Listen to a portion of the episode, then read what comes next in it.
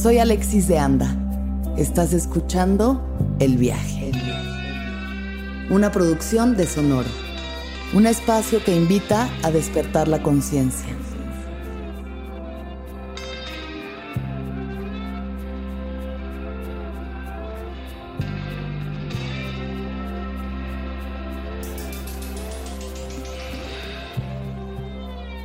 Yo soy caos. Tras. Así, contundente. ¡Chica! ¡Ah, chica!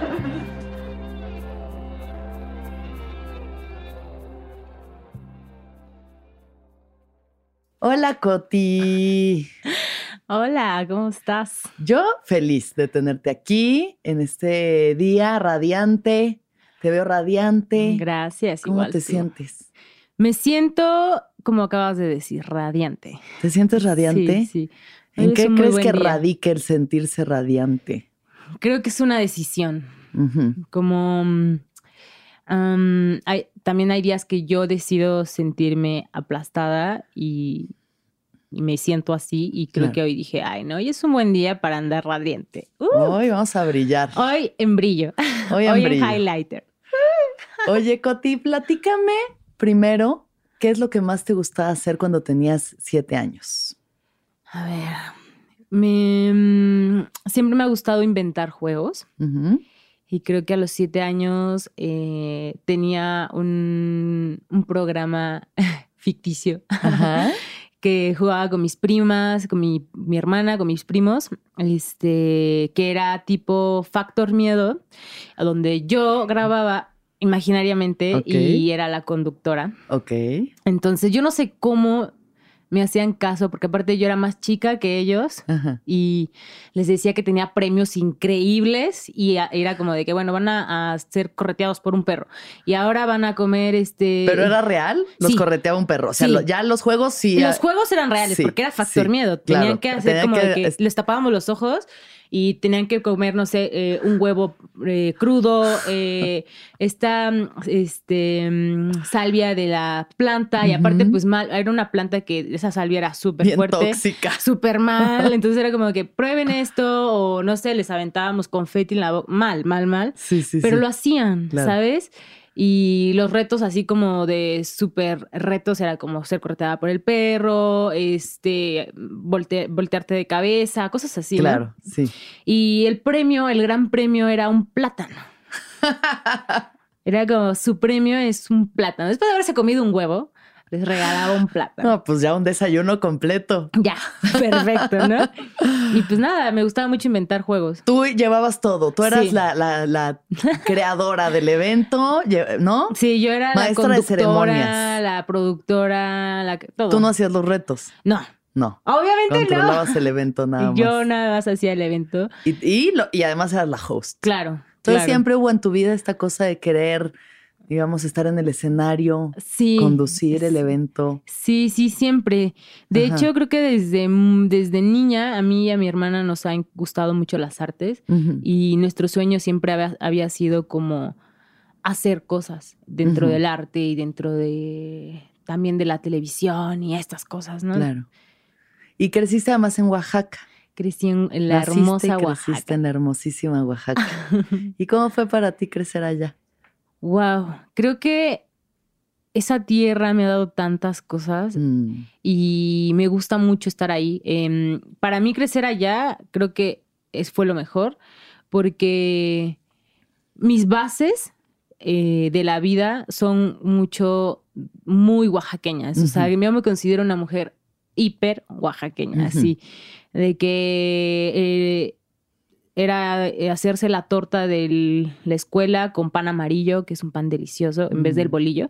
Era el pan amarillo con el queso de Oaxaca Mm, y ese era el- esa era tu, tu torta de la escuela, ¿no? O, por ejemplo, ahí eh, hay temporadas donde salen las chicatanas. Entonces, eh, los, toda la infancia era como la temporada de chicatanas, recoger tus chicatanas, porque aparte las hacen salsa. Ajá. Y en ese entonces, pues, quien más tenía chicatanas era el mejor del El grupo. Y Ajá. aparte, eh, hacíamos luchitas de chicatanas. O sea, cada quien tenía su chicatana. Ajá. Y que es una hormiga, para quien no sepa, una, chicatana es un tipo de hormiga. grandota. Grande. Este, entonces, pues nada, las ponías así como una enfrente de la otra. Y no sé por qué les gustaba pelearse a las chicatanas, entonces pues nada, se peleaban entre ellas. ¿Y, una moría o qué? Pues es que son salvajes, ¿no? Pues sí, no sé, la verdad yo no he convivido tanto con, las, chicatanas. te muerden, de hecho también te muerden. Son, sí, son como unas hiperhormigas que no sé por qué, te digo, o sea, las pones una enfrente de la otra y se enfrentan, a muerte. La presión es demasiada. Es como, ah, tengo que ser el. Unos gigantes me están enfrentando a esta hermana mía, ni modo. Está bien, pues a luchar. Entonces, pues eso era como parte del juego infancia de, Oaxaca. Y por ejemplo, y también ir a, ir a en las temporadas como de noviembre, eh, empiezan a hacer los elotes y todo esto, era ir por chapulines, este, a ciertas horas porque no, no están a pues, cuando se van a dormir, pues ya sabes, nosotros los humanos somos groseros y, hacemos lo, posible para cazar a, la, a los animalitos y pues a esa hora cuando están durmiendo, pues claro. Ahí es donde los agarras. Ahí es donde los agarras muy bien, ¿no? Y pues esas cosas, ¿no? Como muy, muy de, campo, porque también no, en ese entonces Oaxaca no era una super ciudad.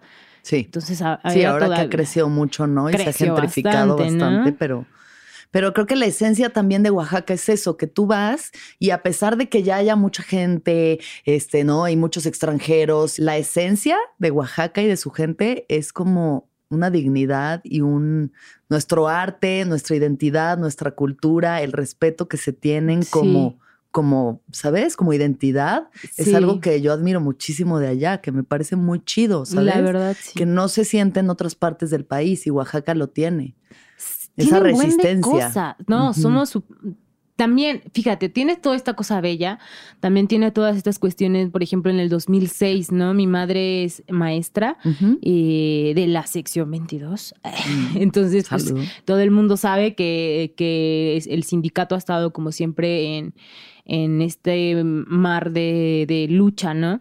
Eh, porque también, o sea, sí uno son los intereses del sindicato, pero también mi madre es de estas maestras que se preocupan también por el interés del alumnado, ¿sabes? Entonces, con todas las nuevas reformas que hubieron, pues eh, habían cosas como hiper mega tontas, como no sé, querían que los niños de las comunidades en donde apenas está llegando la luz, en donde apenas y pueden tener eh, algún una antena, querían que, no sé, hacerles preguntas de Wi-Fi, ¿sabes?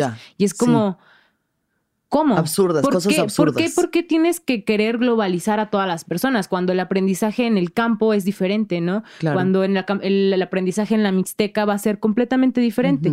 Que no sean, que los conocimientos se pueden Em, ¿cómo se podría decir? Los conocimientos los podemos adquirir desde tu contexto. Y entonces, obviamente, las reformas lo que hacían era querer globalizar a lo que solamente se sabe en la ciudad y qué pasa con los conocimientos de los campos, ¿no? ¿Qué pasa con los conocimientos de las sierras? Claro, sí, es como, obviamente estaban en, en, desacuerdo que se globalizara así, y pues mi mamá siempre ha sido de como, no, vamos a luchar, ¿no? Ya iba a las marchas, nos llevaba a nosotras de niñas. Me acuerdo que en el 2006 mm. fue cuando estaba este Ulises Ruiz. Este, y la verdad fue todo un, un acoso eh, increíble. había muchas muertes, desapariciones, eh, mucho temor. O sea, yo me acuerdo que era como vivir en, en guerra. Eh, y con la preocupación de que mi mamá salía a marchar y entonces era como, no sé, ya, ya lanzaron agua, ya desaparecieron a tantos maestros. Increíble. De hecho, en el 2016, que otra vez regresó toda esta, esta rebelión, ahí sí fue que le fue peor a mi mamá porque los, el abuso militar que había fue increíble y pues nada, o sea, llegaban con cualquier maestro. Mi mamá estaba repartiendo aguas en las marchas y llegaron y la, la, la tomaron, la, le golpearon, eh, así le destruyeron los, el estómago, el intestino, estuvo en el hospital semanas. Entonces, todo eso también está, ¿no? O sea, también está esta parte de la resistencia que es cruel. Claro. Y que también te vuelve un poco más empático a cualquier cosa que pueda haber, cualquier movimiento social, ¿no? Sí, claro justo eso, o sea, ¿con qué creencias creces tú de parte de tu familia? O sea, ¿cómo, cómo formas tú, tus creencias, tu red de creencias a través de esto? Y, ¿Y qué has aprendido entonces de todo esto? Mm, creo que por eso no, me, no, me, gusta quedarme callada. Creo que, creo que eh, mi familia, mi madre me ha enseñado a, a ser una guerrera. Mm. creo que todo, todo ese aprendizaje me ha dado mucho que decir también y mucho por qué luchar y por qué seguir adelante y por qué decir, eh, este es mi camino y no voy a dejar que nadie se me diga qué tengo que hacer, porque yo sé qué mm. tengo que hacer, porque mm. yo sé que no nada más soy yo, sino hay mucha gente que me respalda, en este caso pues mi familia, mis amigues, todas estas personas que son oaxaqueñas, que creemos en nuestro arte, que creemos en lo que estamos creando y eso me ha dejado como ser orgullosa de lo que soy. Eh, porque también sabes qué pasa, que em, yo cuando me vine por primera vez aquí a Ciudad de México, eh, me vine sola, eh, ahorré, hice mis ahorritos y todo para poder venir acá. ¿Cuántos años tenías? Ay, tenía 18. Ok, ya había salido de la prepa. Sí, de hecho, em, yo, yo desde muy chica me salí de mi casa y se lo dije muy bien a mi mamá, me voy a salir no porque no por ti. Al contrario, la razón es porque quiero ser igual de independiente que tú, porque ya sabes, mamá soltera, con tres hijos, una increíble persona, no sé cómo le hizo. Wow. Pero wow. Sí. Este, entonces, pues obviamente yo quería ser eh, como ella y hasta mejor, ¿sabes? Como yo tenía que ser mucho mejor y saber adaptarme yo sola. Entonces me salí de mi casa y se lo dije, no es por ti, es porque yo quiero aprender a ganarme mi dinero y porque quiero aprender a ser independiente. Y me dijo, pues bueno. ¿Y cuántos años tenías cuando te saliste? 18, o sea, dije, ya son 18, ya me puedo. Ya. Ya. creo que puedo tener trabajo eh, fácil, ¿no? Claro. Error, no es tan fácil. No estuvo tan fácil. ¿Qué querías hacer en esos momentos? O sea, siempre he querido hacer cine. Sí, ok. O sea, mi meta siempre ha sido hacer cine. Entonces, eh, yo ya venía del CEDAR, había tomado este teatro y me encantó. Em, pero sabía que si quería venir a estudiar cine, que aparte pues en Oaxaca no había ninguna escuela de cine, tenía que ahorrar, tenía que tener dinero, porque aparte las escuelas de cine aquí son caras, porque es, es, muy, muy gracioso que te hablan de educación pública y de educación para todos, y eso cuesta, es un privilegio tener una educación, tener la universidad, es súper privilegio, ¿no? Y no cualquier persona lo tiene. y, y pues a mi mamá, o sea, es maestra de educación especial y de primaria, entonces pues, no ganan lo suficiente, ¿sabes? O sea, mucha gente dice, ay, seguro los maestros ganan mucho. Ay, claro que no, ganan nada, o sea, no ganan nada. Entonces, eh, pues no ten, y eran, somos tres hermanos, entonces pues no podíamos, yo no podía decirle, mamá, quiero una, licenciatura que la mensualidad está en 11 mil, 12 mil pesos, ¿sabes? Eh, sabía que tenía que apoyar a mi hermano y a mi hermana y dije, no, pues voy a hacerlo yo. Me salí a, buscar la vida, a emprenderlo. Es muy difícil. Qué rifada. Porque justo no te dan trabajo. Aparte, te digo, Oaxaca tiene su belleza, pero también tiene como todo un, como cualquier parte en, el, en México, racista y clasista, que eras como llegabas a un lugar a pedir trabajo y te decían, ay, este, pues es que, no sé, es, no, es, no es el tipo de personas que estamos buscando, ¿no? Mm. Y dices, ¿por qué? O sea, soy inteligente, aprendo rápido, hablo bien. Por, ah, sí, claro, porque soy morena. Güey, estamos en Oaxaca, la mayoría somos oaxaqueños y no quieren contratar morenos. Es como, ¿qué les pasa? Qué cabrón. Y veías quién tenía el trabajo, pues sí, era una persona blanca. Entonces era como, bueno, ok, entonces de qué voy a trabajar. Eh, me metí ya, yo estaba dando cursos de, actuación para niños, pero era solo en verano. Entonces ya había juntado un dinero y de ahí me metí a, trabajar a una franquicia de restaurantes y de cajera, cosa que me mató porque era, entraba de 12 de la mañana y salía a las 4 de la, de la mañana. Mm. Entonces era una friega para ganar 350 pesos al día, pero todo eso era un ahorro para poderme venir aquí a Ciudad de México a estudiar cine. Entonces, eh, estuve seis meses porque neta ya no podía, no, ya no pensaba bien. E incluso se me estaba yendo el camino, ¿sabes? Dije, pues yo creo que entonces no debo de hacer arte. Creo que mejor, mm, y si hago un restaurante, entonces... Ya te empiezas a confundir te, ahí. Te confundes, te confundes mal, mal, mal. Este, por suerte, no. No, ah, no, me, no me perdí por completo y dije, no, tengo aquí ya un ahorrado, vámonos a Ciudad de México. Me vine para acá y me encuentro con la persona que me renta, aparte que te ponen como se rentan cuartos para señoritas, que no sé qué, que no sé cuándo. Tú piensas que vas a tener tu propio cuartito o al menos compartir con una persona más, pero no, ¿sabes? Literal, llegué a la, ahí a Coyoacán, a una casa de una señora española y eran, tenían tres cuartos y cada cuarto tenía como cinco chicas viviendo ahí. O sea, neta, y para lo que pagabas era como ¿a me vine a meter? ¿Qué estoy haciendo aquí? Y ya la, señora española así como de que haciendo chistes súper groseros. Y me dice, ¿de dónde vienes? No, de Oaxaca. ¿A poco tienen tele ahí? Y es como güey, ¿dónde vives? no, así como, tienen tele y tienen cable y tienen wifi y es como, señora, ¿en qué mundo vives? ¿Sabes? Como que primero enfrentarme con eso, ¿no? Claro. Sí. Y yo de, ok, y después la señora eh, descarada, así como de que pues solamente tengo este espacio en mi cuarto. Eh, en su cuarto, que aparte era una, tenía una litera y ahí en cada litera dormían dos chicas. Entonces ella me puso a dormir en su cama al lado de ella y todo el día fumaba. ¿Qué? Dormía y fumaba, despertaba y fumaba. El cuarto olía así Ay, No, no terrible. Qué viajes. Súper feo, te lo juro. Qué fuerte. ¿Cuánto tiempo estuviste ahí? No duré mucho porque mm. justo eh, creo que estuve como un mes, eh, porque te digo, nunca me quedo callada y entonces un día como que andaba muy exigente de, no sé, algunos papeles quería y yo así de, pero ¿qué le pasa, señor? Estoy saliendo a buscar todos los días trabajo, como, o sea, no sé qué quiere.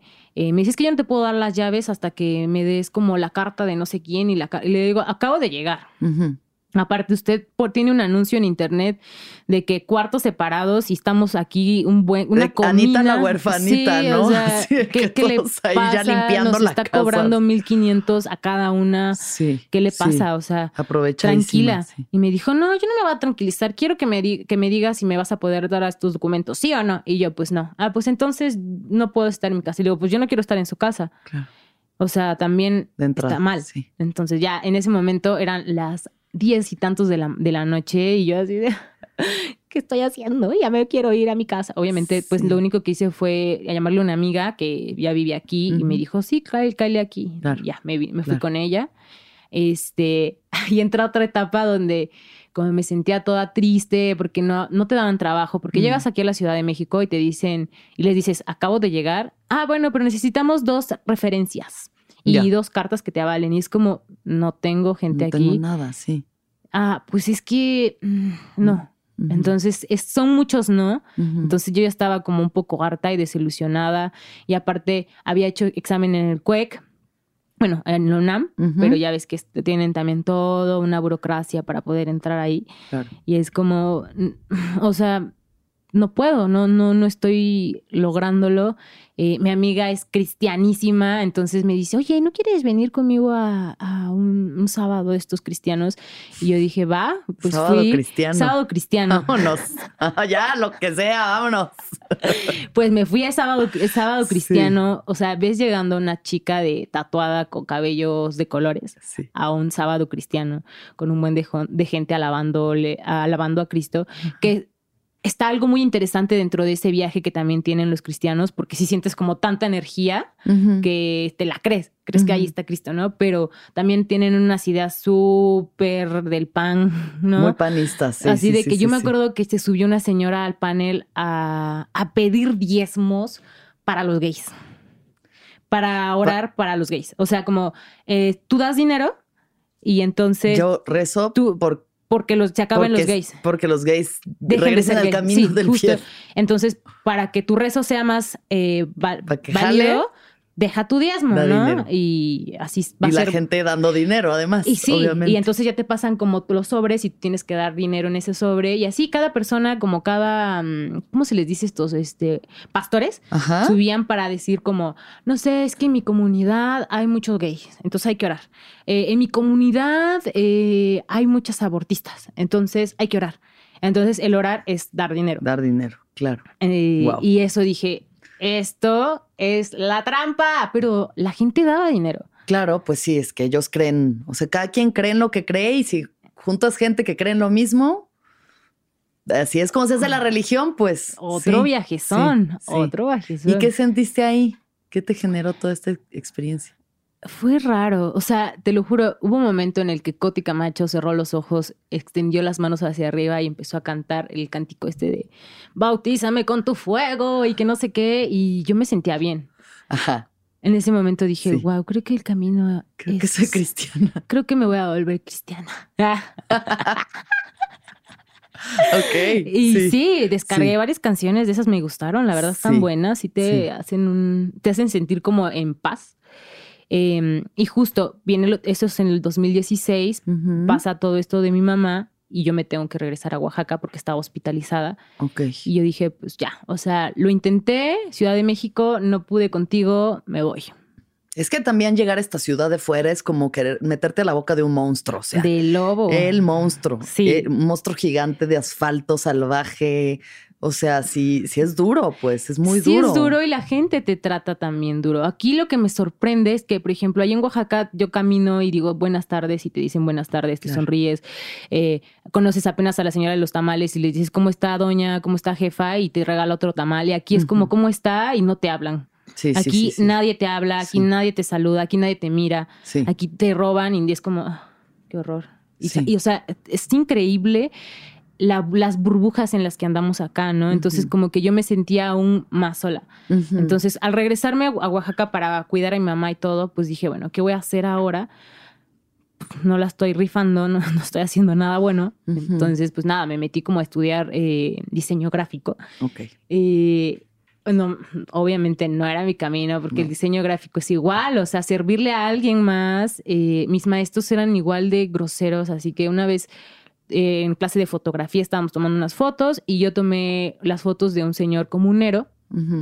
En que me encanta porque aparte tiene unas manos de que trabajaba la tierra, increíble, eh, su, cara de experiencia, sus ojos, en un ojo tenía cataratas, entonces para mí era, eh, mi proyecto era el, el retrato de la tierra era el Señor.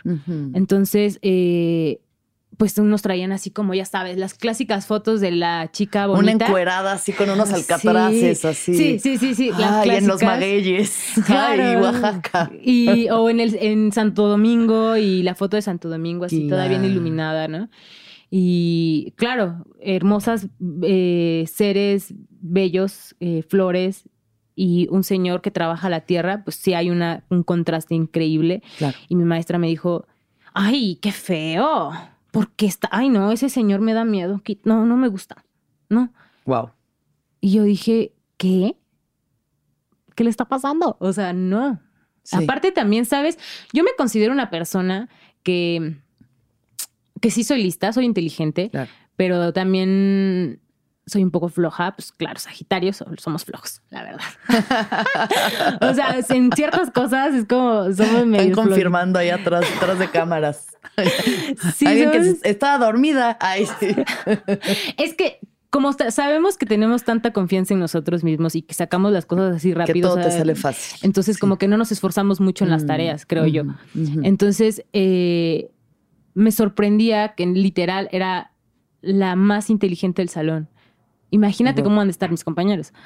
¿Cómo estaba? O sea, no, pues no necesariamente porque sí puede ser una persona con un nivel de inteligencia y de comprensión superior, ¿no? Claro, y, yo no, yo no digo que mis compañeros eran malos, pero justo no tenían tampoco interés. Claro. es como cuando yo iba en el CEA, que era la considerada más inteligente del CEA y era como, güey, pues tampoco está, o sea, siento que aquí tampoco está tan difícil en cuanto a una cuestión sí, de pensar, intelectual. O sea, sí, y sí, no, no, me, salí de esa escuela, dije, bye, esto no es lo mío.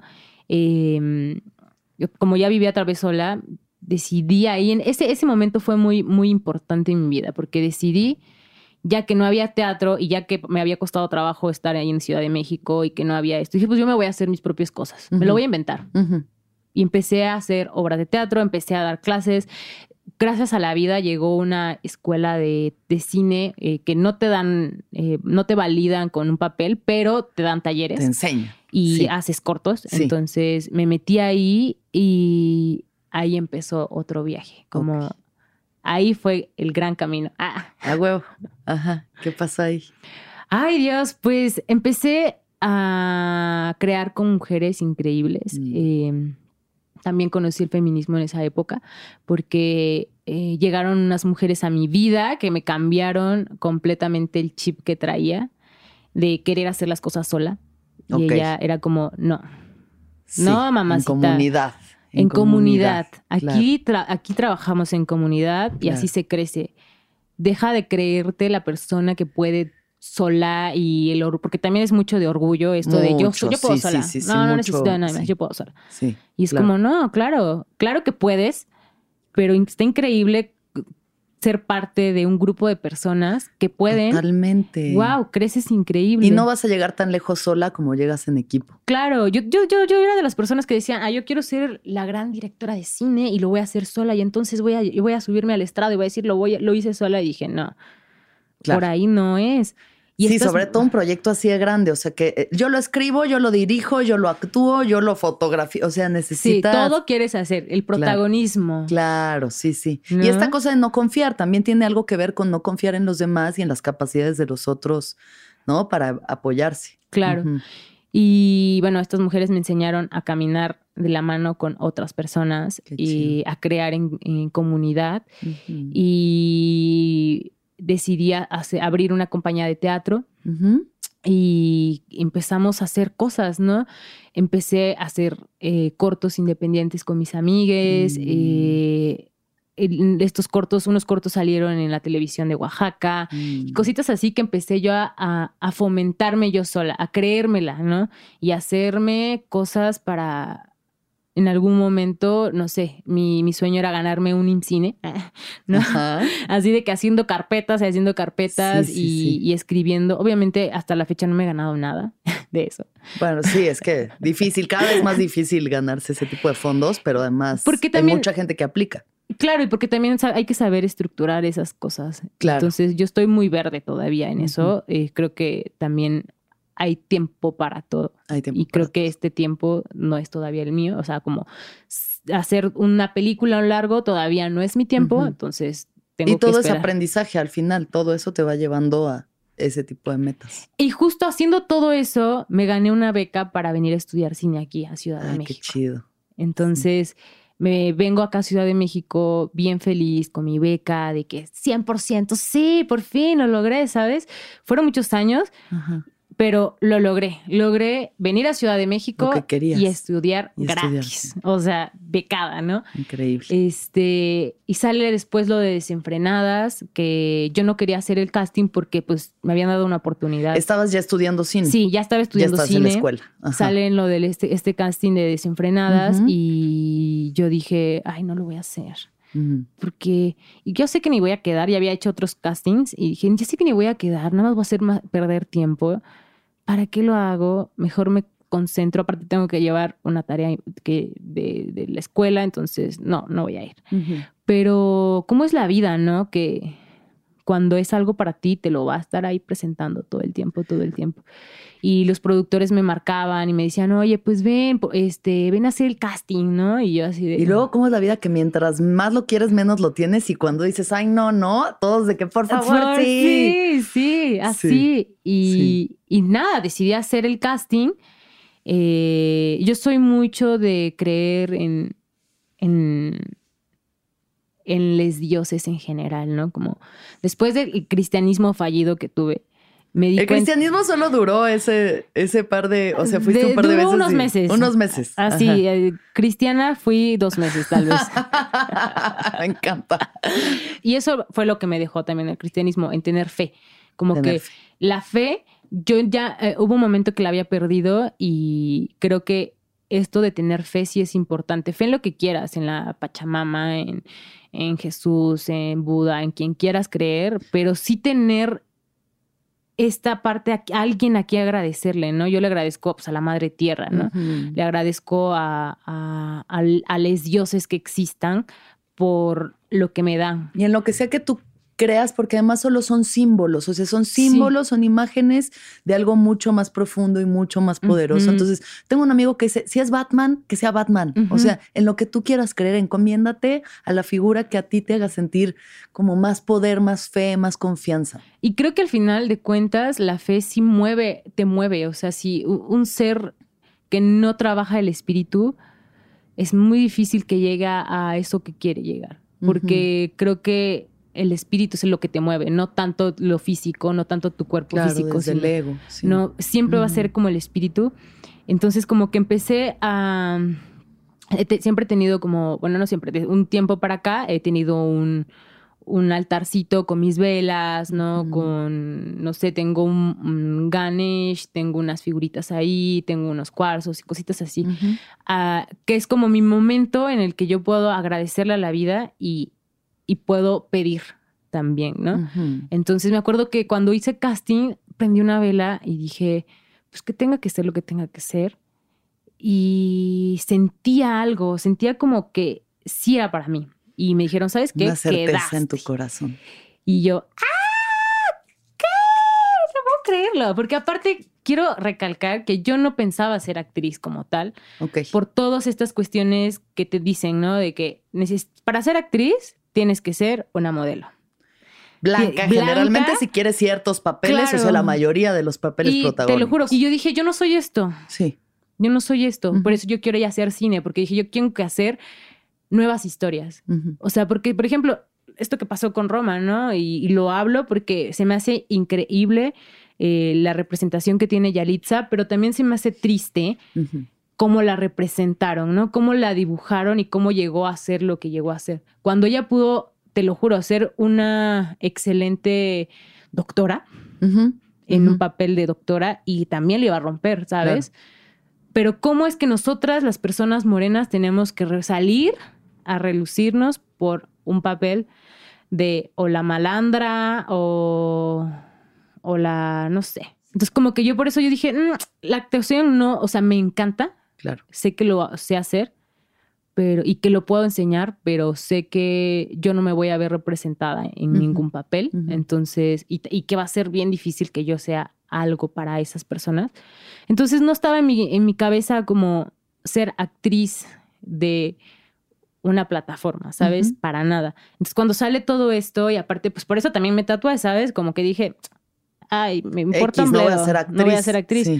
Entonces, cuando sale esto, es como, me tapó, me, me tapó la boca el destino, como, cállate, sí puedes. O sea, Mm, no solamente va de eso. Y ahí te das cuenta de que dentro de tu corazón sí había una parte que decías, qué chido, sí, sí quería esto también, ¿no? Sí. O sea, solo me está convenciendo de que no, porque no quiero esos papeles y qué hueva siempre de estar en los mismos papeles y es indignante que en pleno 2021 se siga teniendo que ser ese estereotipo. Y también es como convencer, auto convencerte para que no te duelan las cosas. Exacto. ¿no? Sí, sí, para que, ay, como ya no era para mí, o sea, mejor me evito esa decepción predisponiéndome al fracaso. Exactamente.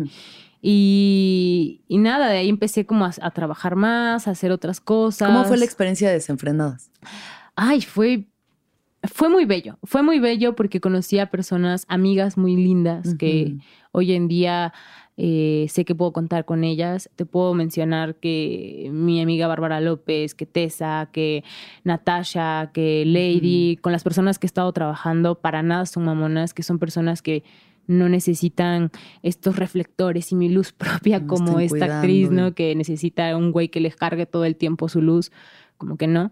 y, sí, o sea, la verdad es que pensamos en el mundo del cine y todavía las mujeres estamos apenas entrando, apenas representando, ¿sabes? Apenas. Apenas, no tiene mucho, te lo juro, no tiene mucho. A mí todavía me, me sorprende que, que, la mayoría de fotógrafos, los DP, sean hombres.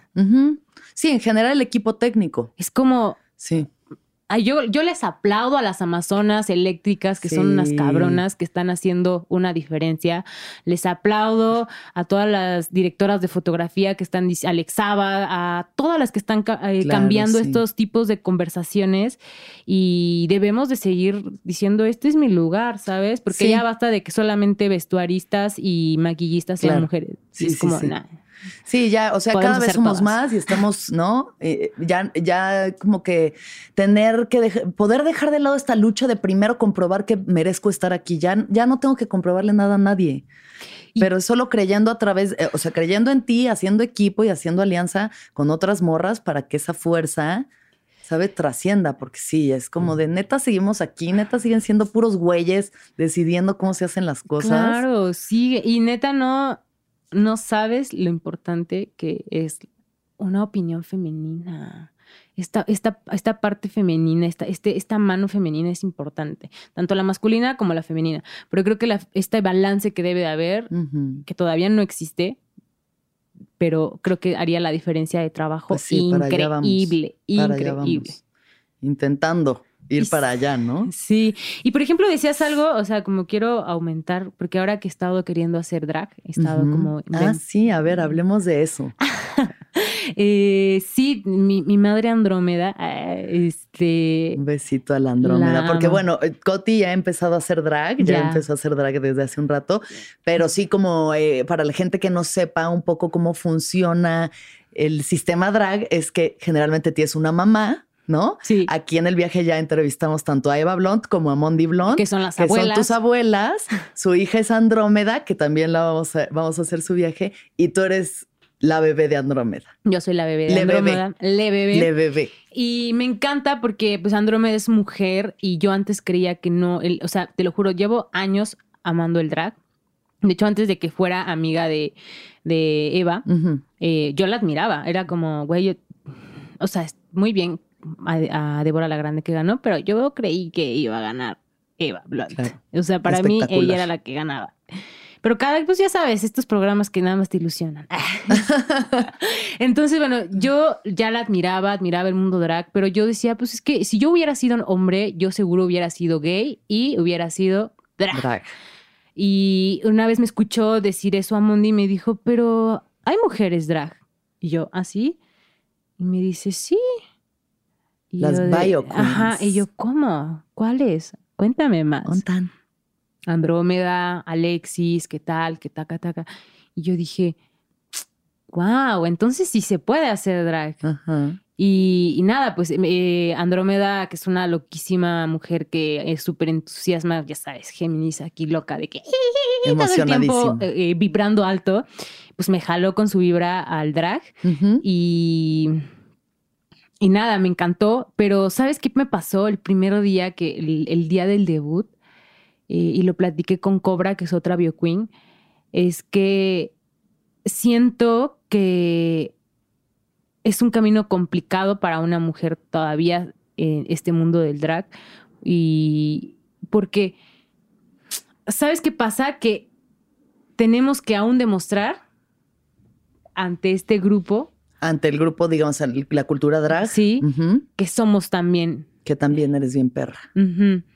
Y, y me pasa, o sea, yo no, yo no digo que es- esté mal, pero yo creo que dentro de la misma comunidad LGBT, eh, a las mujeres todavía nos segregan. O sea, no digo que todos, porque no es todos, pero aún hay segregación. Claro. O sea, aún Hey, it's Kaylee Cuoco for Priceline. Ready to go to your happy place for a happy price? Well, why didn't you say so? Just download the Priceline app right now and save up to 60% on hotels. So, whether it's Cousin Kevin's Kazoo concert in Kansas City, go Kevin, or Becky's Bachelorette Bash in Bermuda, you never have to miss a trip ever again. So, download the Priceline app today. Your savings are waiting.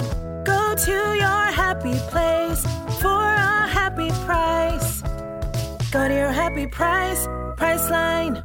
Dentro de las personas más liberales, que parece ser la Claro. comunidad LGBT, hay que hacernos respetar. Claro. Hay que hacernos ver y Hay hay, que hay que tomar el lugar y, y decir, aquí estoy. Porque si no, no somos reconocidas. Es todavía complejo, ¿no? Por ejemplo, yo, yo me pregunto, ¿por qué en RuPaul no hay una, una bio queen?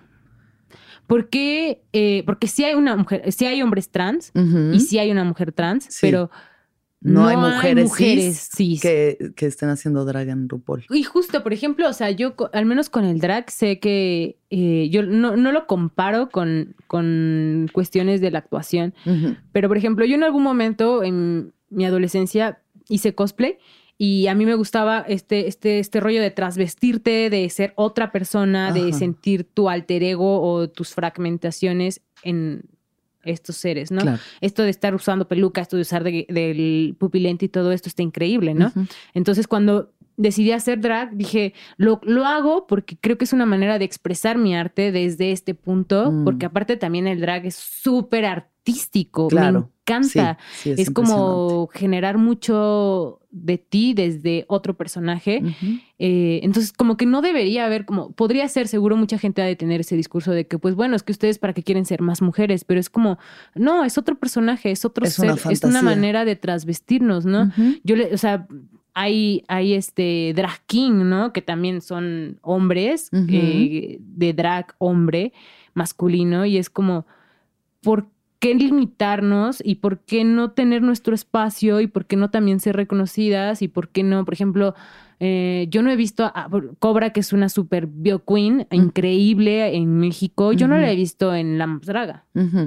¿no? Sí. Como, ¿por qué no están ahí? ¿Por qué no hay esta No representación? espacio, claro. yo creo que todavía como mujeres hay que seguir luchando un buen para que nos acepten. Es como, acéptame. Y yo no estoy diciendo que, que lo hagamos, que estemos buscando la aceptación, pero todavía sí hay esta lucha de, de ser aceptadas en cualquier ámbito. En cualquier ámbito, sí. sea cine, sea eh, la comunidad LGBT, porque también a mí me han cuestionado muchos este, compañeros así que son gays y me dicen, ay, pero pues, tú eres pansexual, ah, pero yo creo que eres más hetero que pansexual porque te he visto con más hombres. Y es como, güey, ¿Tú quién eres para decir quién soy ¿por yo? qué? Ajá. Ajá, o sea, ¿por qué me tienen que cuestionar lo que soy? Ustedes, yo no los cuestiono a ustedes. Claro. Yo los apoyo, yo, yo marcho con ustedes. Sí. Y si estoy ahí no es porque yo quiera adjudicarme su bandera, yo también soy parte de la comunidad, Claro, ¿sabes? O sea, sí. no es que yo sea una persona... No estoy, no soy No, una- no es que sea guacala. Ah, no es. Sí, no es, no es nada más ser aliada, no es nada más, o sea, sí, un poquito guacala, pero ah, poquito guacala en, en, en una no, todo, yo- aquí se respeta a todo Se- el mundo, aunque sean así heterosexuales y, y así, sí, Sí, sí, todo lo que ustedes sean, o sea, aquí hasta los FIFAs los queremos a Sí, veces. sí, sí. O Aquí sea, queremos a la, toda la comunidad es in- Todos son increíbles, todas las personas son increíbles. Solamente era como el broma, la broma de. Pero sí, claro, porque, Pero- porque la gente tiene que cuestionar tu identidad Claro. si tú eres quien define tu identidad o incluso no definirla, ¿sabes? Sí, como, como que yo sí me he sentido a veces atacada por las mismas personas Ajá. de la comunidad LGBT e incluso también por lesbianas. Es como, pues, no, tienes que definirte. Y es como, yo no me quiero Escoge definir. un bando. Es como, yo no, o- ok, o, o- o soy hetero, o soy Sí. lesbiana, o no soy nada. Es como, güey, ¿no? Existen las personas que nos encanta amar a otras personas en general. ¿Y tú cómo ese, o sea, cómo has experimentado ese viaje, por ejemplo? O sea, el viaje de tu, de tu identidad y Mm, Y es el muy amor. interesante porque a mí el amor me ha, me to- mm, eh, ha sido un- creo que un tema muy eje en mi vida, eh, desde el amor propio, porque todo este viaje del- de, la- de las pieles que te ponen, ¿no? O sea, yo me acuerdo que en la primaria me hacían un buen de burla porque según ellas, las compañeras, yo era fea por ser morena, era como, güey, eres morena, no te bañas. Y es como, güey, mi piel es increíble, pero Wow. ¿por qué no puedo quererla? ¿Por Sí. qué no me puedo querer? ¿Por qué, no, por qué me, me- me miro al espejo y no me puedo sentir bella? Sí. Y lo soy, porque Claro. soy hermosa, pero Claro. ¿por qué en ese momento no- me, me veía al espejo y no podía hacer eso? No podía ser eh, eh, Itayubi, que tenía la piel clara, ¿no? O no podía ser Marianita, que tenía los ojos claros. No, era la niña morena de pelo largo, negro. Entonces era, "Ah, qué feo, ¿no? Y yo me sentía fea. Entonces, como que ya después de ahí encontrar el amor propio y decir, güey, estoy hermosa, este, mi cuerpo está así, chalala, chalala, chalala. Ok, ese es el primer paso para poder abrirte a amar a otras personas. Porque si tú misma no te reconoces, si tú misma no te sientes hermosa, si tú misma no sabes qué eres, Sí, está cabrón que puedas amar realmente a otras personas. verdaderamente, sí. Entonces, primero es como encontrar el amor propio, encontrarse a uno mismo y después es, ¿qué es el amor? ¿Qué es compartir con alguien más? O sea. ¿para qué quiero compartir con alguien más? Para sentir qué, ¿no? Y al principio, mi primer novio fue en la secundaria al cual jamás nos besamos, pobrecito, porque me daba asco los besos. Te lo juro, era como, yo nada más quería andar, o sea, cuando un güey me dijo, ¿quieres ser mi novia? Yo le dije sí, porque dije, ok, alguien se fijó en mí, estoy bonita. Ujú. Esta es mi validación. Esto me valida. Sí. Un novio valida que estoy bonita, ¿va? Mm. Entonces, mm, toda la secundaria, creo que la gente con la que anduve eh, era solamente para validar, mm, para validarme, para sentirme mejor conmigo misma, porque ni siquiera es como que me gustara su forma de ser, te lo juro. Anduve con vatos que FIFA, Unos fifas ahí. Así de que les gustaba eh, a la hora del recreo, a la salida, así de que andar eh, sin playera jugando fútbol y así de que, ah, ja, ja, ah, sí, que no sé qué. Y tú así de como tonta, ahí sentadita. "Ay, mi novio". Ay, mi novio, ahí está. Qué es, lindo Es el capitán del equipo. Ya, sí, sí, Y sí. es sí, como- sí. Me cagaba que me besara todo con su sudor así lleno, de- pero ahí estaba yo. Es que es el, el popular. es- Claro, sí, el y es muy bueno en sí, FIFA, sí, ¿no? sí. Cosas Sí, así, sí, güey. es como, güey, neta, sí. me tenía, o sea, las, mis novios eran cosa terrible. O sea, y muchos me engañaron. Y yo también los engañé. O sea, porque no me, no me gustaban. O sea, ellos me ponían el Realmente no te gustaban, y yo también se los ponía. entonces ese- era como, neta, secundaria, papel. bye. Con las relaciones, mis relaciones nada más era como, terminé contigo, ahora con quién voy a andar. Así. Ahí hay otro. Ahí hay Tú, otro. Mabel de Gravity Falls. Ese es mi novio ahora. Sí, así, te lo juro, te lo juro. Nunca, Sí. creo que nunca me di un tiempo para mí y mis amigas. Siempre Claro. era tener novios, novios, novios. Después, después dejé de, de- de querer tener estos novios que solamente eran como el estereotipo y conocí a mi primer amor, ¿no? Que, que, ay, pinche escorpio. Esos escorpios. El alacranado. El alacranado. Es que son, son hermosos, ¿sabes? Los escorpiones son hermosos, pero son difíciles, ya sabes. Entonces, este chico era hermoso, era increíble, lo amé así con todo mi corazón. Mm. Aparte, fue mi primera vez, fue todo, o sea, todo, fue y ahí todo. sí era amor, amor, amor, verdadero. amor, amor. O sea, Amor te lo juro, los dos Sí.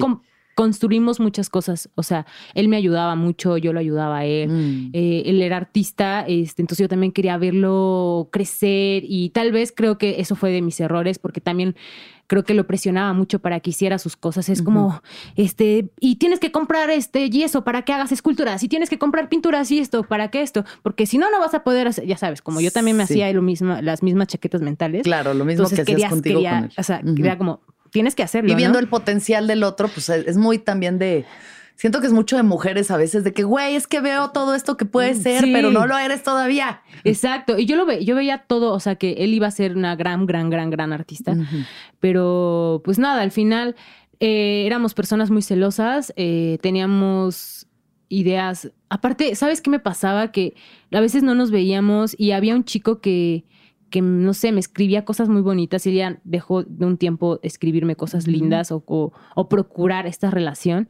Entonces, pues entonces me empezó a mover el tapete el otro, otro. chico que me escribía poemas, que me hacía dibujos, que me hacía esto. Entonces decía, pero es que yo lo amo a él, pero creo que también el otro me está picando, ¿sabes? Y yo Sí. todavía no sé por qué siempre he creído que tengo que ser honesta y le dije, ¿sabes qué? Tal fulanito, pues me está gustando. Y él se puso como loco, así de que, pues obvio, éramos chamacos, empezó a, a- a darse golpes con el, el muro del, ya sabes, Ya, clásico sí, y es sí, como, yo veía sus, sus nudillos todos sangrados y, y lo veía llorando y estábamos ya en un... eh, hubo la etapa donde solamente era puros pleitos y... No, no, no, súper mal. Y yo ya no estaba tan enamorada de él, pero, o sea, sí estaba enamorada de él, pero también quería otras cosas, ¿sabes? Claro. Entonces, eh, nada, me terminó. Me terminó el muchacho y yo así de, ay, no, lo, lo, lo estuve persiguiendo así mucho Lo tiempo, de que, güey, perdóname, que no sé qué, perdóname de qué. Ahorita digo, perdóname de qué. O sea, le pedía perdón por no sé. Pues Por ser Disney, yo, ¿no? por Disney. Y era como, yo, yo puedo ser la mejor mujer. Yo soy la mujer de tu vida. A, nos oportunidad. die- a nuestros 16 años, Sí, yo sé que sí. tú eres el amor de Sí, mi güey, vida. nos queríamos casar Claro. a los 16 años. Claro. Sí, era como súper, súper. Sí, sí, eres el único que amaré el por único siempre. que amaré por Nunca siempre. volveré a O sea, amar. es- terminamos y empecé a escuchar Carla Morrison.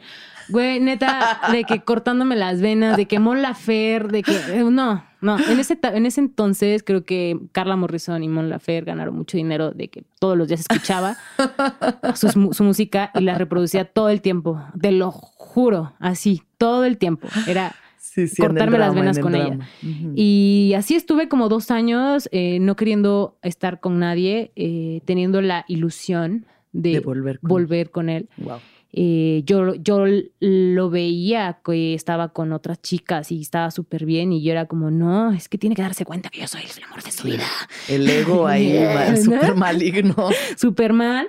Hasta que, bueno, te digo, en ese proceso también conocí al feminismo y, y me, y me di cuenta que no era lo mío.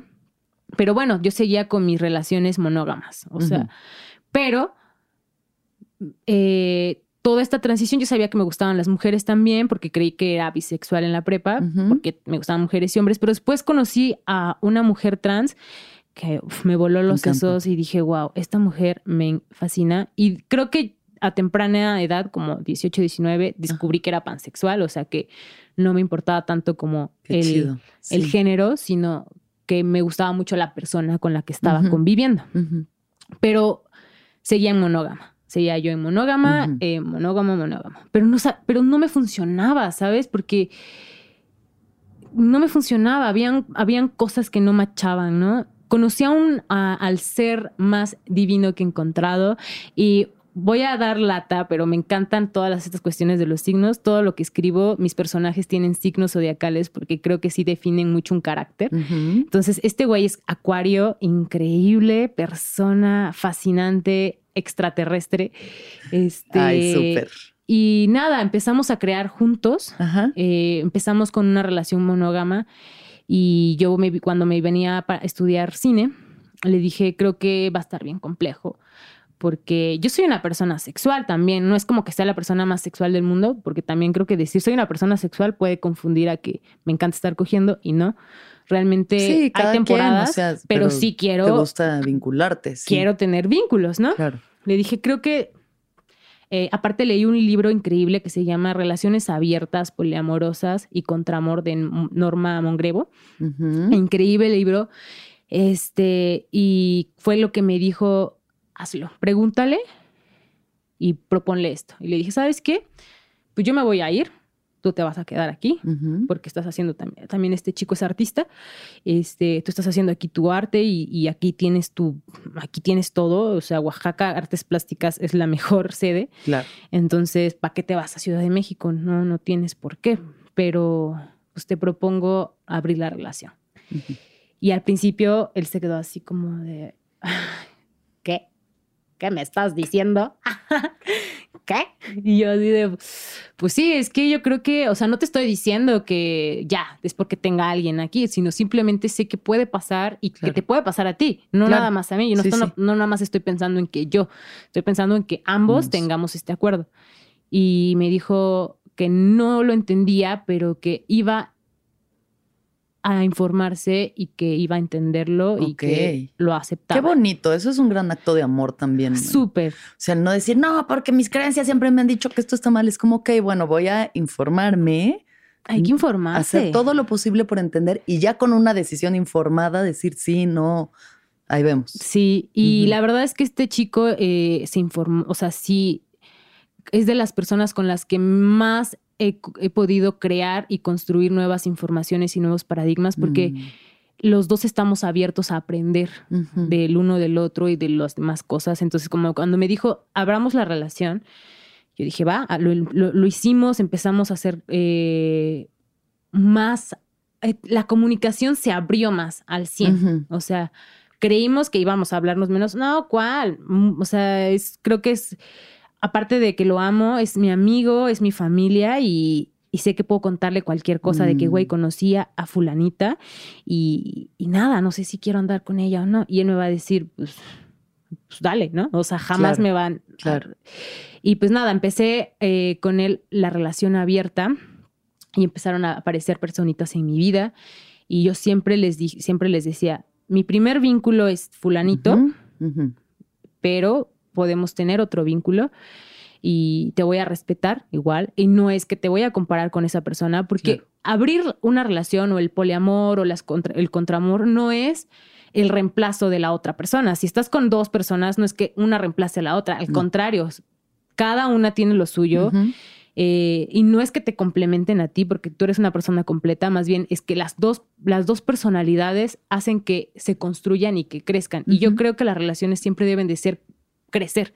Claro. Si alguien te está quitando, siempre. te está restando, ahí está mal. Sí, no, no va. O Ay. como queriéndote mantener ahí controlado en un lugar en el que tú no puedes ser libre. La libertad es como el- la base, el, Sí. el valor más fundamental. Saber que tú eres libre y que la gente te ama por tu libertad Por ser y quien por eres, ser tal eso cual. está En increíble. tu entereza, sí. Y este chico, pues eso, eso lo, lo logré. Pero fíjate que en las relaciones que empecé a tener, no aceptaban eso. En algún momento No que- querían.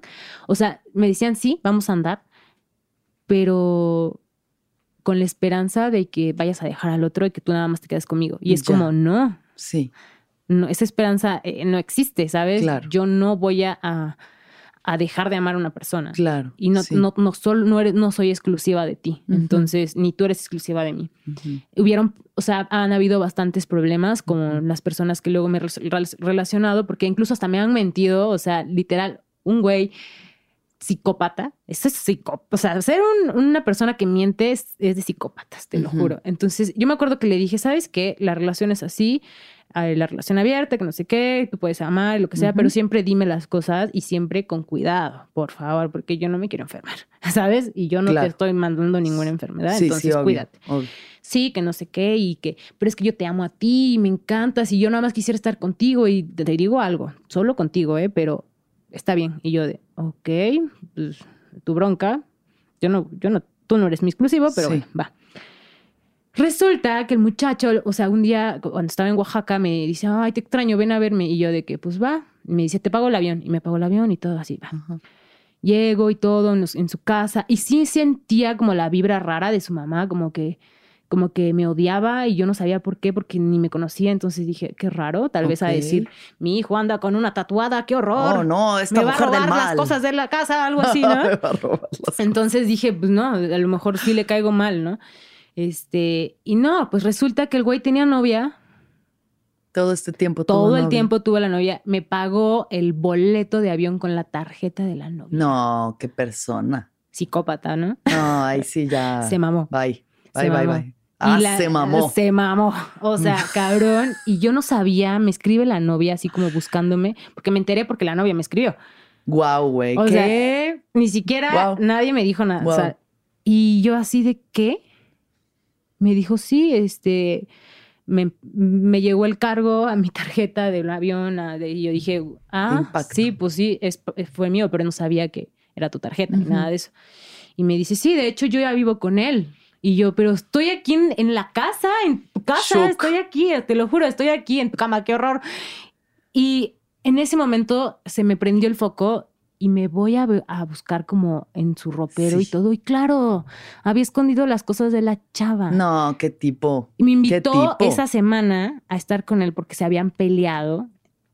Y en venganza le cobró el tarjetazo ahí de el vuelo. Qué No, guau, ¿eh? Qué agallas. Qué agallas. Ajá. Y yo le dije, ¿sabes qué, niño? Porque ni siquiera era un niño, era más grande que yo, o sea, hasta más idiota. Y le dije, ¿sabes qué? Qué mala onda. Porque yo te dije, me puedes decir las cosas. Y ¿sabes qué me enoja? Que no me diste a mí la oportunidad de elegir. Porque de yo haber sabido que tú tenías novia, yo podía haber dicho, sí, va, no, no sé. Claro. Pero claro. me mentiste. Sí. Y esto no está chido. Y cómo odio que la gente me mienta, porque yo soy muy honesta, ¿sabes Sí. qué? Sí. te digo esto. Entonces, este güey me mintió, me enojé. eh, todavía el güey descarado me dijo, pues, ay, qué horror. Así me dijo, es que mira, sí es verdad. Y yo, no, pues no sabía. Sí es verdad, tengo a ella, pero, pero es que mira, eh, para mí tú eres como una belleza exótica y ella es así, y así como queriendo Ya, componer. además, ah, queriendo com- objetificándote queriendo así en componer las cosas, Ay, no. queriendo componer las cosas y empeorándolas más. Y le dije, ¿sabes qué? Bye. O ¿Qué sea, tipo? Yo no quiero nada contigo, porque aparte estaba iniciando un corto y él es fotógrafo y me dijo que iba a fotografiar. Le Ujú. dije, olvídate. Me dijo, pero el proyecto, le digo, yo no quiero nada contigo. Sí, sí, sí, sí. No sí. quiero ni trabajar, ni verte, ni nada. La, la novia así de que me acuerdo que yo todavía de que sororidad hablando con ella por teléfono y todo, pues claro, también me quería convencer de dejarlo porque pues quería estar con él. Claro. Sí, y sí. hasta la fecha creo que siguen ahí todos Pues juntos, todos tóxicos. Felices. Bien por ellos. Pero eso fue de las cosas más locas que me pasaron dentro de las relaciones. Porque abiertas. veo, o sea, al final es eso, solo es como un caso espejo, pero visto con el contraste de la honestidad de por medio. De miento, o sea, tengo a mi pareja, pero quiero estar con ella también, pero mejor miento y escondo cosas y hago un pedo, porque soy una persona que, güey, no se puede asumir, asumir sus deseos, asumir la pérdida de un vínculo si es que no quiere eso. Y del otro lado, tú, con una completa honestidad y una integridad y un respeto por todos los que estén involucrados en esto. Claro. Y que aparte. Porque eso es amor propio también, o sea, eso es respetarte a ti Completamente. de entrada. Y sabes que también, es, es- o sea, creo que las relaciones que son a veces monógamas y que son así como el de este vato todo culero, Bien toxicote. súper que se engañan a las demás personas. O sea, el güey no quería que la morra, o sea, cuando que la morra tuviera otras relaciones. Claro, claro. Entonces solo es yo, como, solo, yo. puedo tenerlas. Y es como, ok, ¿de dónde viene el placer? ¿De dónde viene el amor? Quiere, o sea, si realmente amas a la otra persona, vas a estar feliz con que esa persona esté amando a otras personas y esas personas amen a esa persona. Yo, por ejemplo, a este chico que lo amo un buen, este, sé que ha tenido otros vínculos con otras mujeres y que me encanta porque sé que estas mujeres lo abrazan, lo apapachan, salen con él, tienen nuevos conocimientos y sé que no me ha dejado de amar. Y lo mismo, yo también he tenido otras relaciones, he tenido otros vínculos que son también personas súper cabronas eh, y que me encanta estar con esas personas, pero no significa que los he dejado de amar. Entonces, algo que en algún momento platicamos él y yo es como, neta, que relacionarme con más personas me hacen amarte más, Mm. porque me hacen valorar quién eres y saber que eres una persona única y que esta persona con la que estoy ahorita también es única y que está increíble el amar, en serio está increíble amar, pero Sí. amar desde la honestidad, desde Sí. el que la otra persona también sienta placer, desde que la otra persona también sienta amor. Claro. No es solo yo, yo, yo. Y creo que el, el- el- creo que la mayoría de las relaciones monógamas se construyen desde el desde este afán de la exclusividad Posesividad. y de que si no es conmigo, no es con nadie más. No puedes sentir más amor ni más placer con otra más, persona más que conmigo. Sí. Sí, es una cosa que claramente no ha funcionado bien. O sea, tú conoces a mis vínculos, a Mariana y a Gerardo, que ellos son pareja y viven en Oaxaca y, y yo cuando, o sea, yo me vinculé con Mariana, ¿no? Con Mariana como que simplemente nos encontramos y es este amor indiscutible y es profundo y la forma en la que se manifiesta no importa porque es como tan verdadero y tan puro que no importa si sea como amigas, como novias, como lo, pues, lo que sea. Yo, para mí, ellos son mi familia y ya está. Y la primera vez que hablé con Gerardo de eso, que le dije, ¿tú cómo te sientes, no? Estas conversaciones que en otros contextos decías, ay, qué incómodo, ¿cómo vamos? Es como, güey, somos adultos, vamos a hablar. ¿Cómo te sientes? Y dice, pues es que veo a Mariana ser más ella que nunca. O sea, desde que te conoces, desde su amor, ella es más ella que nunca. ¿Cómo no te voy a amar a ti si la mujer que amo es más feliz conociéndote? Es como huevo, güey. Claro. O sea, estamos ahí por lo menos descubriendo nuevas formas de relacionarnos, desde la libertad, desde la honestidad, desde la- no, la, no le perteneces a nadie, nadie te pertenece a ti, no hay nada que manipular, nada que No. controlar, solo quererse. Sí, solo quererse y, y dar siempre lo más hermoso que tengas, ¿no? Como eh, mi viaje del amor hoy en día es una cosa que me costó mucho trabajo construir y que hoy por hoy nadie me lo va a quitar porque me costó y porque lo construí con más personas y, y sé que eso es amor también para mí. O sea, Yo me siento amada y me siento feliz y escribí una canción que eh, hay una frase donde dice, ya, ya todo me sobra y nada me falta. Mm, ¿Por qué es eso? qué Hoy en día me siento como una persona que me sobran, eh, me sobra el amor, Ay, qué hermoso, no me falta. qué hermoso. y, y me siento feliz, ¿no? La verdad es que jamás me había sentido tan bien eh, en cuestiones de amor como hoy en día. Qué chido, Coti. Pues sí, obviamente ha sido un trabajo que has hecho contigo Sí. misma, con tus vínculos, con tu verdad, con tu verdad. Porque cuántas veces no nos engañamos o nos queremos hacer creer de que no, es que porque todas estas creencias de siglos y siglos me han dicho que solo existe este modelo y no te nace y no te fluye y no funciona y te abres y eres valiente para ser quien eres. Sí, Felicidades, amiga. gracias. Me da tanto gusto. Igual te felicito mucho por, por tus vínculos. La verdad es que Sí, son lo máximo. neta me, me alegra mucho cuando publicas esta, eh, que estás con, con ellas, ¿no? Con Mari- Mariana y este Y Gerardo. Entonces, eh, me encanta, me encanta saber que, que las personas pueden ser felices cuando otras personas también son felices. Totalmente. Saber que perteneces, Wow. que eres abrazado por quien eres En serio. y que nos estamos replanteando y recuestionando la forma de vincularnos desde un lugar amorosísimo. Claro, y de respeto, porque también es e, el, el amor es respeto. Cuando ya se 100%. empiezas a faltar el respeto y, y a mentir y todo eso, es eso, ahí eso no es amor. Eso no es amor. Mira, ni te pregunto el nombre de este güey porque qué ganas de quemarlo. O sea, este, este tipo se mamó. Y que sepan, para que sepan y no anden ahí cayendo en sus redes. Y sí, es súper berbero, ¿sabes? La gente que tiene buen verbo y que parecen que sean open mind son las más Sí, hay que tener cuidado.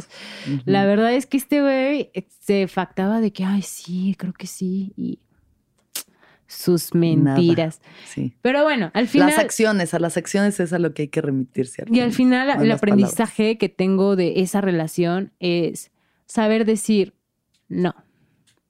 Tú no. Exacto. Y te lo digo en tu cara. Eres un pendejo, no te necesito, bye.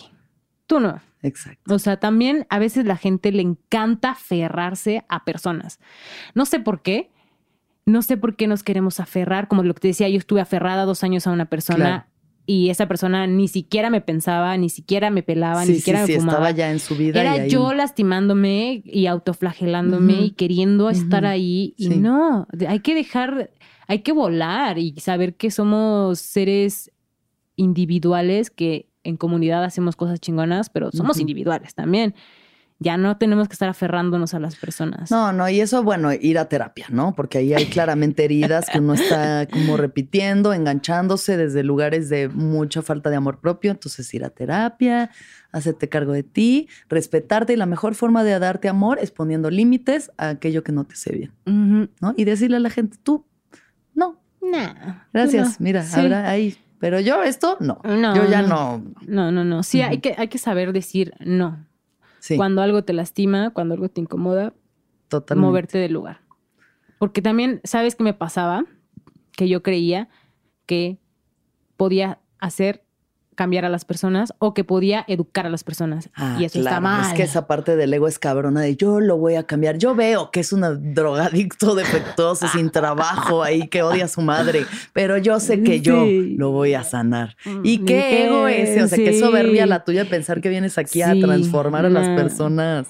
Sí, Cero. Cada quien hace su chamba si quiere y si puede. Claro, o sea, te lo juro, ¿No? muchas personas me han dicho, pero es que quiero enséñame. Yo no, no soy maestra de eso, no, no soy tu mamá. ¿Y eso? ¿Y qué quieres? No quieres un proyecto, quieres una pareja o varias Sí. parejas. Sí, Pero para crecer juntos, para regarnos todos a nuestro jardincito para bonito. construir. Y no para estar ahí de que yo ven, te jalo, te ar- arrastro, Sí, te no, llevo. Ya, ya. Mi etapa, la etapa de Coti mamá, la Coti maestra, Sí, no, o sea, yo también, yo también quiero que me enseñen cosas, pero no Claro. que tú me digas, oye, estos son así, sino estamos aprendiendo de la par. mutuamente. No, no, no, no. Ya, eso, eso de ser maestros o mamás, bye. Eso está mal. Aprendan de Coti.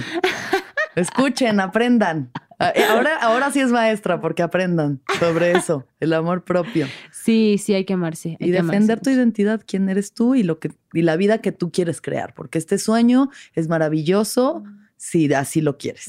Y cada quien puede hacer de su vida, o sea, hay tantas formas de llevar esta realidad, las infinitas posibilidades del ser. Sí. Cada quien como lo quiera llevar. Ay, qué hermoso. Me encanta Ay, cómo hablas. No, tú, lo máximo. Te voy a hacer unas últimas Va, preguntas. Preguntas. Primera pregunta. Primera ¿Cuá- pregunta. ¿Cuándo fue la última vez que lloraste? Creo que lloré el sábado. Porque me sentía mm, pues tanto tiempo en la ciudad eh, y no poder ver los montes y no poder salir en mi bici y llegar a un lugar verde y acostarme en el pasto, eso me, me duele. Claro. Y me sentía... Ay, aparte me comí un ajo. Ah, También da la chillona. Y, y me subí como a la azotea y lo único que escuchaba era como, o sea, te lo juro, empecé a decir, güey, esto es un loop.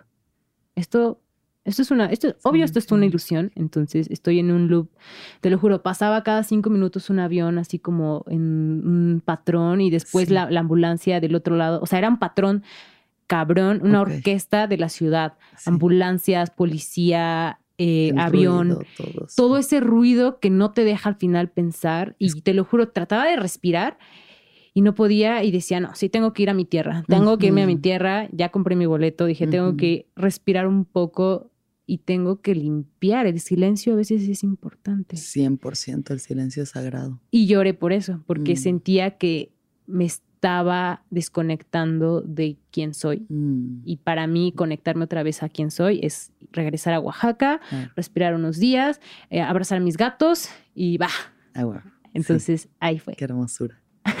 ¿Qué es lo que más feliz te hace? Mm, me hace. Es que hay muchas cosas que me hacen feliz, pero creo que lo que más, más, más, más me hace feliz es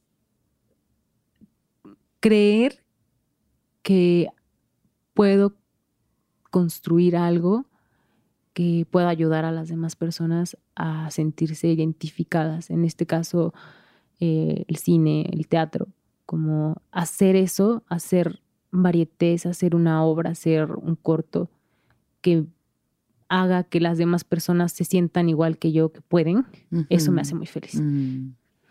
¿Qué es lo más importante para ti? Creo que... Ay, no sé. La libertad. Sí. Como sentirme libre en muchos sentidos, eso es importante. Mm, Libre del amor, libre económicamente, libre mentalmente, libre espiritualmente. Najo. Ujú. ¿Y qué piensas de la muerte? Que es necesaria, es un bien necesario, es lo mejor que nos puede haber pasado en la vida. Creo que la, morir es esa etapa necesaria en todo ser vivo. El- la muerte antes me daba mucho miedo. Yo, yo sentía que si se moría mi mamá iba a. a sufrir y neta lloraba. así de, "Ah, no quiero que se muera. Ni al caso, pues, pero yo Me andaba así, me, me- idea, alucinaba, ¿no? Claro. Este, y me daba mucho miedo perder a mis personas, ¿no? Pero eh, tengo también ahorita un viaje con la muerte que creo que es tan importante, tan necesaria y que nacemos para morir, que negar la muerte y que llorarle a la muerte es como negarle a la vida, como negar al espacio, negar a lo que es. Mm. Entonces creo que sí es. Dijera la canción esta de Jesucristo, de que hay que morir para vivir. Algo así. Claro. Super Coti, gracias. Gracias por estar aquí, por compartirnos todo lo maravillosa que eres. Es increíble.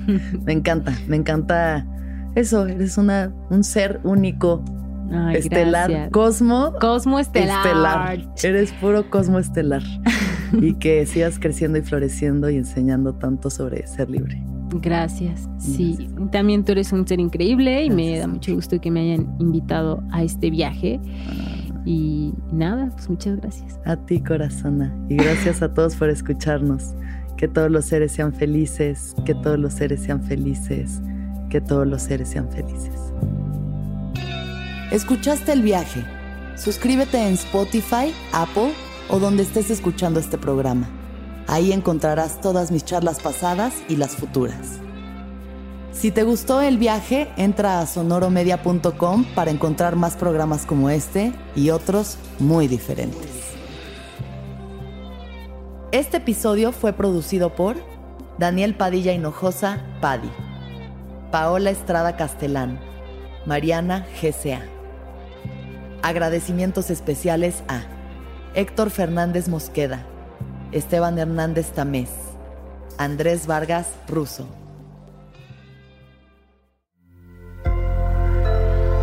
Sonoro.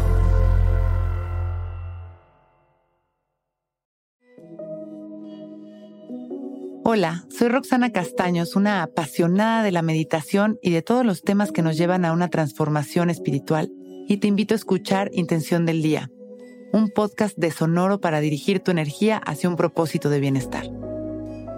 Encuentra un nuevo episodio todos los días en cualquier plataforma en donde escuches podcast. Intención del Día es una producción de Sonor. Okay, round two. Name something that's not boring. A laundry? Ooh, a book club. Computer solitaire, huh? Ah, oh, sorry, we were looking for Chumba Casino. That's right. ChumbaCasino.com has over 100 casino style games. Join today and play for free for your chance to redeem some serious prizes. ChumbaCasino.com. No purchase necessary. Full prohibited by law. 18 plus terms and conditions apply. See website for details.